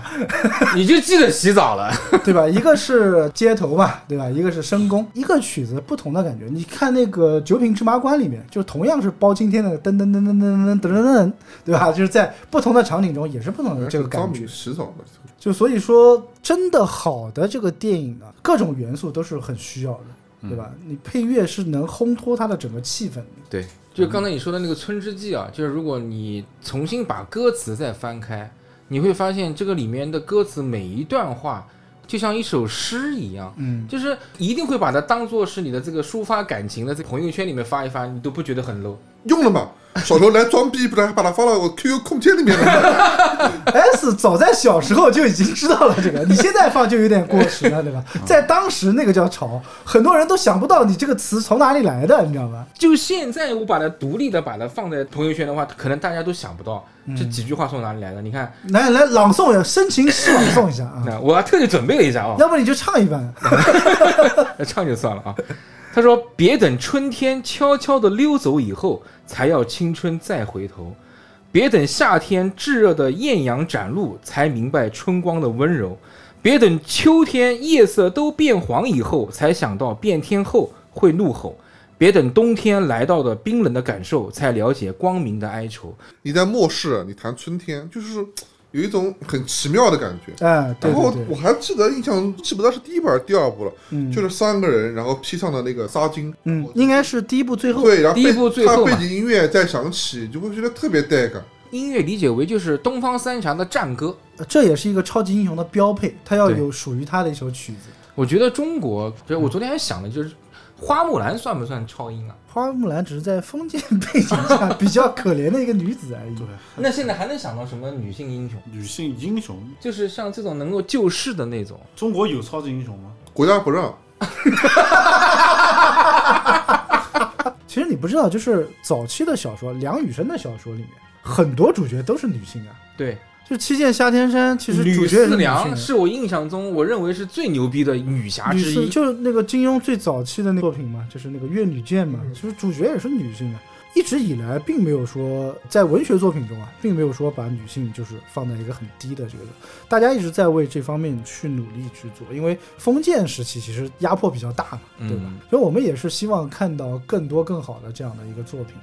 这部电影毕竟是一部就是时间线上面来讲太久远的一部电影，哎，有点都像快三十年了，九三年的一部电影，嗯但这个时候真的很多年轻人可能现在看到这个梅艳芳这个名字啊，嗯似乎其实已经离得很远了。就包括像我们这些八零后，其实对梅艳芳怎么说呢？我觉得我们应该不算是经历过梅艳芳最巅峰时期。对对，是的是的那不不，那也经历过，哦，啊，对， 那也经历过阮玲玉的时代。不是你们想知道我为什么我可以这样子吗？要多吸点早气， 知道吧？欢迎大家去我的地下宫殿去参 观。还是真的就是缅怀一下梅姑吧。嗯啊，谨以我们这期节目缅怀一下梅姑，啊嗯也纪念一下这部电影。